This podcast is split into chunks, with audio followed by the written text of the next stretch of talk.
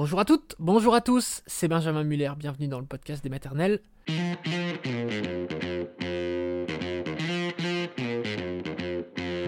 Le podcast des maternelles et aujourd'hui on parle de grossesse et en particulier d'allaitement après une mastectomie. On va entendre le témoignage de Juliette et nous serons juste après avec une gynéco de Dr Lise Selleret. Je démarre avec un chiffre qui certes fait flipper, mais vous allez voir avec, euh, avec l'histoire de Juliette que ça se termine très bien dans la majorité des cas. Près d'une Française sur huit développe un cancer du sein au cours de sa vie. Et parfois, eh ben, ça survient quand on vient d'être maman. Et là, on est forcément dans, dans deux forces euh, totalement opposées, puisqu'on vient d'avoir la plus grande force de vie possible et imaginable. Et c'est une épreuve que vous avez vécue, Juliette. Bonjour, et merci d'être avec nous. Euh, C'était il y a trois ans et demi. Votre petit Louison était âgé de 14 mois à l'époque, donc tout bébé. Mm. Et aujourd'hui, vous allez très très bien. Il y a Léonie qui est venue euh, s'ajouter à la famille et qui est dans les coulisses, dans les bras de son papa. Mm. Euh, alors, on va revenir en arrière. C'était fin avril 2018. Vous donnez naissance à votre euh, premier enfant, donc Louison, très joli prénom. Et huit mois plus tard, en janvier 2019, euh, vous, bah, vous trouvez une grosseur dans votre sein droit. Voilà, mmh. vous, palpez votre sein et, et vous sentez cette grosseur. Ça s'est passé à quelle occasion? Comment est-ce que vous l'avez En fait, j'allaitais mon petit garçon encore mmh. à ce moment-là, et donc euh, bah, j'avais souvent la poitrine euh, à l'air hein, quand on allait, et, et, je sous-pesais souvent ma poitrine pour savoir quel sein j'avais donné en dernier pour, voilà, pour faire une alternance. Et puis un jour, en sous-pesant, effectivement, je, je, sens une boule que je mets d'abord sur le compte de l'allaitement. Je me dis, bah, c'est peut-être du lait qui est coincé ou un petit truc comme ça. Donc je m'affole pas plus que ça. Et euh, je me rends compte au fil des jours que cette boule ne part pas. Et donc mhm. je me dis c'est bizarre si c'était du lait, ça aurait dû soit partir, soit ça se serait engorgé, j'aurais eu mal. Mais là, juste il se passe rien. Il y a juste cette boule qui est donc vous vous décidez à consulter, j'imagine Ouais, je mets un petit peu de temps quand même, parce qu'on a toujours l'impression que ça n'arrive qu'aux autres. Euh, et euh, heureusement ou malheureusement, j'ai eu autour de moi des cas de, jeunes femmes qui, ont qui, avaient eu des cancers du sein, euh, pour qui ça s'est plus ou moins bien terminé malheureusement. Euh, et donc je me suis dit, ça n'arrive pas qu'aux autres, ça peut aussi m'arriver à moi. Et donc je prends rendez-vous chez une sage-femme. Qui vous dit quoi alors? Qui me dit, euh, je pense que c'est rien. je pense que c'est effectivement lié à l'allaitement, mais avec tout ce qu'on voit maintenant, sous-entendu plus de cancer chez les jeunes, je vais quand même vous prescrire une échographie. Mais oui, parce qu'il faut aussi se dire que on peut pas imaginer ça quand on est toute jeune. En plus, quand on vient d'avoir un mmh. bébé, c'est totalement antinomique, quoi. Euh, alors, le temps d'obtenir un rendez-vous dans un centre spécialisé, vous ne passez l'échographie que cinq mois plus tard. C'est vraiment très très long. C'était fin juin 2019. Et alors, comment ça se passe cette échographie? Alors, moi, j'y vais vraiment en toute détente. Je me dis, elle m'a dit que c'était rien, euh, pas de mmh. problème. Et je donc ça commence et euh, le médecin passe beaucoup de temps euh, sur mon sein droit, euh, puis mon sein gauche très vite. Il revient sur le sein droit et, euh, il me dit il y a, effectivement il y a une zone de microcalcification. Jusque-là, ça ne dit rien à personne. je ne sais pas ce que ça veut dire. il faut passer une mammo. Donc moi, très naïvement, je dis OK, bah, je reprends rendez-vous. il me dit non, non, non, non, on la passe tout de suite. vous allez à côté. Et là, je sens en fait le truc qui, part un peu en vrille. Mhm. Euh, je fais la mammo, euh, j'attends les résultats dans la petite salle d'attente. Il me reçoit et il me reparle de microcalcification. Je ne sais toujours pas ce que ça veut dire. Euh, et il prononce le mot biopsie. où là, dans ma tête, je me dis, OK, je... biopsie égale cancer. oui, et là, vous commencez à vous dire que, que c'est vraiment ça. quoi.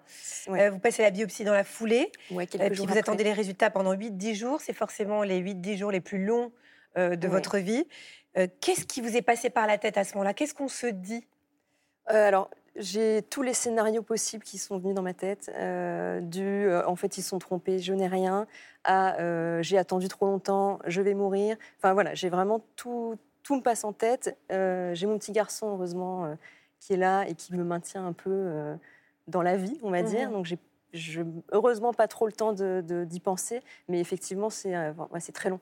C'est très long. C'est le fait que vous ayez attendu, enfin que vous ayez attendu, c'était pas de votre faute, mais qu'il y ait eu cinq mois entre le moment où vous avez commencé à sentir euh, la boule et l'échographie qui vous, qui vous est euh, très peur? Ouais, je me dis, j'ai été bête. En fait, j'aurais dû euh, bah, aller consulter plus vite, insister pour avoir un rendez-vous plus tôt. Mais comme voilà, j'avais 34 ans, aucun antécédent familial. Enfin, donc je me disais, euh, bien sûr, voilà, c'est rien. Quoi. Et vous avez continué à allaiter Louison pendant ce temps-là? Ouais, j'ai continué. Alors j'ai arrêté du sein droit, puisque de toute façon j'avais eu la biopsie, donc j'avais un hématome, etc. Mhm. Et on m'avait dit d'arrêter. On m'avait même conseillé en fait d'arrêter complètement. Disant, vous avez d'autres chats à fouetter, voilà.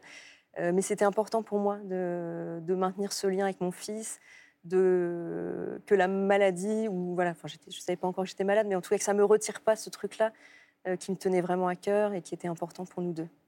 Alors vous avez les, les résultats, enfin votre médecin vous a appelé avec les résultats pendant un week-end. Vous étiez avec votre famille Oui, j'étais avec ma belle famille, on était partis en Normandie. Euh, j'étais pas censée avoir les résultats tout de suite, donc je me suis dit autant euh, me vider la tête euh, et en profiter parce que de toute façon, peu ils étaient tous au courant autour de vous que vous attendiez ces résultats? Oui, voilà. Mais ils étaient plutôt optimistes tous. Moi, j'avais eu le temps justement de me faire à l'idée, eux pas trop. Et, et, on était sur le parking d'un magasin d'usine de caramels pour aller acheter les caramels. Et là, je vois que ma généraliste m'appelle. Euh, et je décroche, voilà. Et elle me dit j'ai les résultats, euh, est-ce qu'on peut se voir aujourd'hui? Je dis en fait je suis, je suis partie, euh, mais je peux rentrer. Elle me dit non non, bah, on va attendre deux trois jours. Je dis non non non, on n'attend pas, je veux les résultats. Je prends le train tout de suite. Et elle me dit bah si vous voulez, je vous les annonce par téléphone. Voilà. Et, et là qu'est-ce qu'elle vous dit alors? Et là elle me dit que j'ai un carcinome canalaire in situ. Et encore une fois, je ne sais pas du tout ce que ça veut dire. Et elle enchaîne, elle commence à, à parler de la suite. Et en fait, je l'interromps en disant Mais c'est un cancer. Enfin, je, pose le mot et elle me dit oui, oui, euh, vous avez un cancer, euh, mais heureusement, il est pris à un stade précoce. Euh, voilà. Donc, mauvaise nouvelle, mais bon, bonne nouvelle quand même sur le fait que, a priori, ça va être jugulable, quoi, que vous allez pouvoir être traité. En fait, ouais, pour moi, c'est presque un soulagement cette annonce. C'est vrai, c'est comme ça que vous l'avez vécu. Ouais, ouais. Parce que je me suis dit, ok, j'en suis au tout début le cancer du sein, dans la majorité des cas, ça se soigne bien aujourd'hui si c'est pris tôt. Euh, donc voilà, je suis soulagée. Ma belle famille, c'est pas du tout le cas. Eux, pour eux, c'était rien. Donc eux s'effondrent un peu. Mm. Et c'est moi en fait qui leur remonte le, moral en leur disant non, non, mais c'est bon, ça va le faire. Alors en revanche, on vous a annoncé qu'il fallait euh, faire une mastectomie totale, c'est-à-dire vous enlever un sein. Ouais. Et ça, vous l'avez vécu comment? Eh bien, pas si mal. Euh, je sais que c'est difficile pour beaucoup de femmes parce que la poitrine, pour beaucoup, c'est un symbole de féminité. Euh, moi, c'était pas trop le cas. J'avais une petite poitrine, j'avais pas investi outre mesure.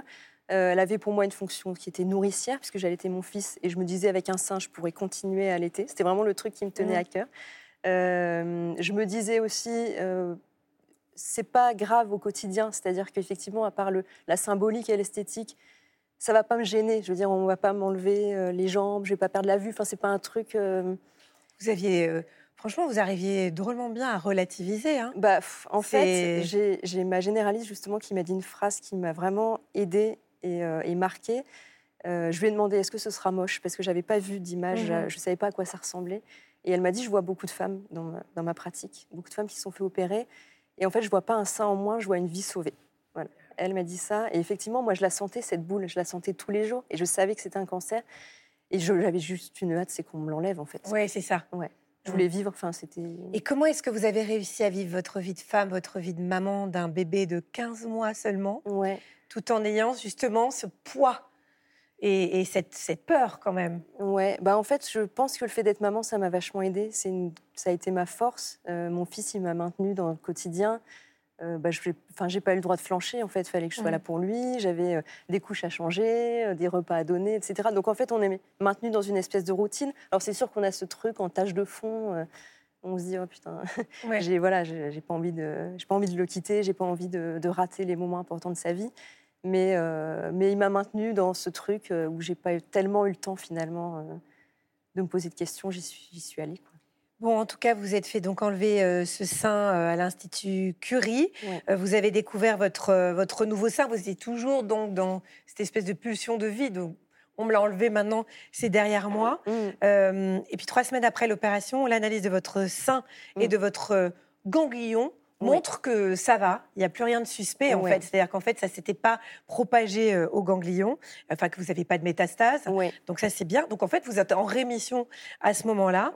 Et puis euh, deux années après, vous retombez enceinte, c'était en mai 2021.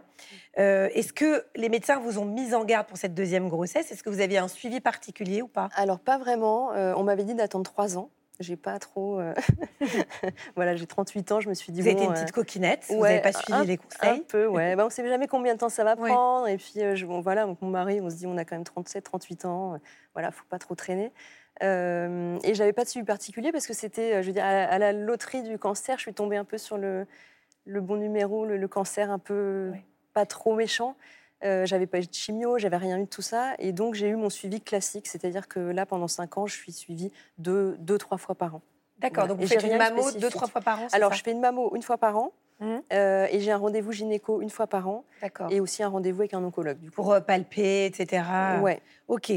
Euh, donc la grossesse s'est bien passée. Vous avez Très accueilli en- la petite Léonie en 2022. Est-ce que vous avez pu allaiter cette fois ou pas? Ouais. Ah Avec ouais. votre, votre sein, quoi, Avec votre mon unique sein, sein. mon unique sein qui est là, ouais, le, le Warrior. Euh, ouais, ça me tenait vraiment à cœur. Je voulais encore une fois que la maladie m'enlève pas ce truc-là. Euh, j'ai allaité mon fils 18 mois. J'ai continué après la mastectomie. Mhm. Euh, je voulais offrir la même chose à ma fille et je voulais, je m'étais dit, c'est une belle, euh, belle revanche en fait sur la Mhm. maladie. Et je voulais aussi montrer aux autres femmes, aux autres mamans que c'était possible, parce qu'on m'a souvent posé la question des femmes, des jeunes femmes qui ont eu des cancers, qui veulent être mamans et qui me disent, je pensais que c'était pas possible d'allaiter après un cancer. Et voilà, j'avais envie, je pense, de montrer ce message-là. Bah oui, eh ben, il passe en ce moment même auprès de nos téléspectatrices qui peut-être vivent la même chose. Mm. Et euh, il faut surtout pas tirer un trait là-dessus. Mm. Euh, Qu'est-ce que ça a changé de votre- dans, dans votre vie, le fait de, de guérir ce cancer, de l'avoir vécu déjà Ouais. Et dans votre maternité aussi, est-ce que ça a changé des choses? Ouais, alors je vais, je vais être très, très cliché.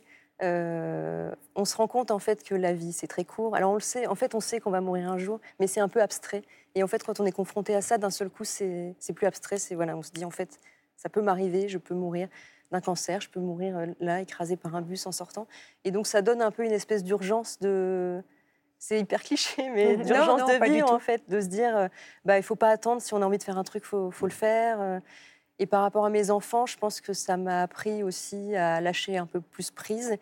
Peut-être je suis trop laxiste des fois, mais j'ai juste envie qu'ils soient heureux, qu'ils aient une enfance euh, hyper épanouie. Et je me dis, voilà, je serai là le plus longtemps possible pour eux, mais je ne sais pas jusqu'à quand. Donc je veux juste euh, bah, qu'ils kiffent et kiffer avec eux.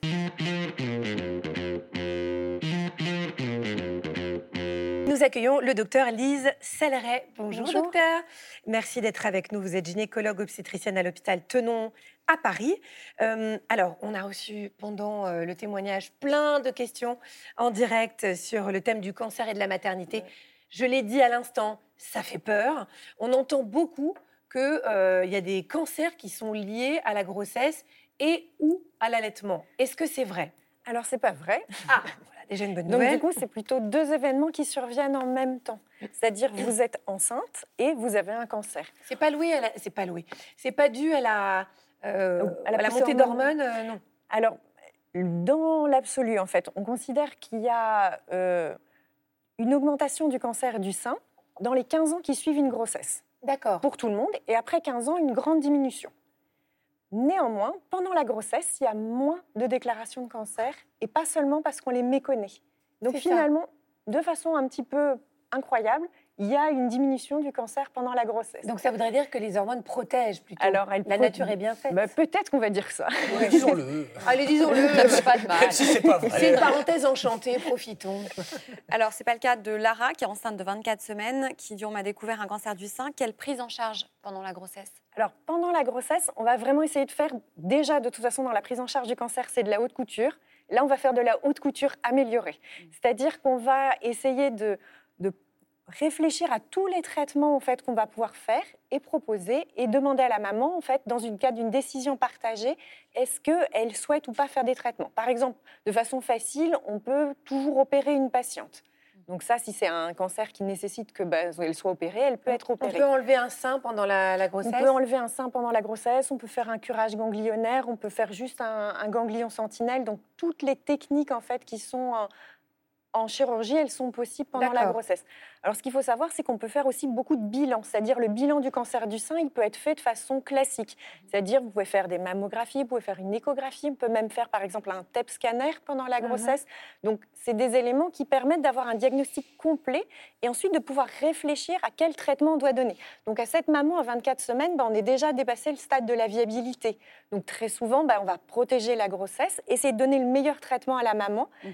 et on peut la plupart du temps faire les chimiothérapies Ah, ça, on peut les faire aussi. Ouais, on peut faire Ah des oui chimiothérapies pendant la grossesse. Ah, c'est vrai Oui. C'est-à-dire que ça va pas dans le placenta Alors, ça passe dans le placenta. Alors, il y a deux molécules les plus connues. Il y en a une qui passe pratiquement pas et une très peu. D'ailleurs, dans les, les photographies que vous voyez des mamans à l'accouchement, elles, elles ont plus de cheveux, Ouais. alors que leurs bébés naissent avec des cheveux. Donc, c'est vraiment, c'est une jolie image pour les enfants, en fait. Euh, Judith nous dit un cancer déclaré lors d'une grossesse peut-il impacter l'accouchement? Elle cite par exemple une césarienne ou un déclenchement obligatoire? Alors, on, on va si par exemple, bah alors si la patiente a juste eu une chirurgie et qu'on n'a pas de traitement complémentaire à faire, bah, on va pouvoir se dire que la dame accouchera quand c'est le moment d'accoucher. La plupart du temps, quand on fait des séquences de chimiothérapie, on essaie de se caler avec l'oncologue pour pouvoir bah, faire la chimiothérapie euh, trois semaines avant l'accouchement. Donc on déclenche l'accouchement, mais on essaie vraiment de le déclencher le plus près à terme. Donc déclenchement ça peut, césarienne a priori. Alors, césarienne, pas volontairement, sauf si la dame elle a une indication de césarienne. ben, Ça, on va, on va faire une césarienne. Si elle a déjà eu deux césariennes, mais on pas lié à une- la maladie euh, forcément. Alors, ça dépend, par exemple, si c'était pas un cancer du sein, mais un cancer euh, de l'intestin ou un cancer du col, bah, à ce moment-là, on pourrait être obligé de faire une césarienne. Mais c'est vraiment pas systématique. Euh, alors après l'accouchement, Sophia nous dit mon médecin me dit que je peux allaiter, mais est-ce que c'est sûr, quelle que soit la thérapie utilisée contre le cancer, est-ce qu'elle doit appeler son oncologue? Alors, si elle a plus de traitement, bah, logiquement, elle peut allaiter. Donc, il n'y a vraiment pas de, de raison. Il n'y a pas de raison que le. Alors, ce qu'il faut juste caler, c'est la surveillance, c'est-à-dire pas oublier de, bah, de faire ses examens, parce que les dames, des fois, elles, en allaitant, bah, on se dit ah, ben, je ferai ma mamole. Et ben, il ne faut pas reculer, il faut faire sa surveillance habituelle. Et, euh, et si on, bah, donc vraiment, non, si on prend le traitement, il n'y a pas de raison de ne pas allaiter. Alors, si par contre on est en cours de chimiothérapie, c'est vrai qu'on va conseiller à la maman de ne pas allaiter, même s'il est probable qu'il n'y ait pas beaucoup de, de produits qui passent. Mais bon, finalement, le bébé, autant lui donner pas du tout de chimiothérapie à Mm. ce moment-là. Euh, Léonore vous demande est-ce qu'il y a un plus gros risque de récidive lors d'une prochaine grossesse? Alors, il y a plutôt un effet inverse. Vous avez Ah vu, oui c'est la journée des bonnes nouvelles. Faut que vous reveniez plus souvent. Donc en fait, il y a un effet mère en bonne santé. C'est-à-dire que dans les études, on montre que les mamans qui ont eu un, can- enfin, qui ont eu un cancer et qui ont des enfants, elles ont une meilleure survie que les patientes qui, ont- qui vont avoir la même chose, à, à stade égal. Ah oui Donc, est-ce que c'est pareil? Est-ce que c'est la grossesse qui protège? Alors, je pense que le message, c'est pas que tout le monde ait des enfants maintenant, c'est plutôt de se dire il faut quand même essayer de caler l'ensemble pour que ben, ça survienne au bon moment. Et, euh, et ben, finalement, l'idée, c'est plutôt de, de se dire que euh, Peut-être que c'est parce que les, les femmes font plus attention aussi à leur santé, elles se nourrissent mieux. Bah, peut-être, effectivement, c'est, ils appellent ça vraiment euh, l'effet mère en bonne santé, en fait. Est-ce que finalement, c'est parce qu'on est en bonne santé qu'on est plus enceinte et que du coup, on a une meilleure survie? Mais euh, la conjonction des deux... c'est fou quand même. Ouais, ouais, c'est... Et puis là, par exemple, dans une des études qui vient de paraître positive, en fait, où on a surveillé des mamans qui avaient eu un cancer du sein et qui devenaient, euh, qui allaient être maman après, ben, 75% des femmes ont eu un bébé dans cette étude.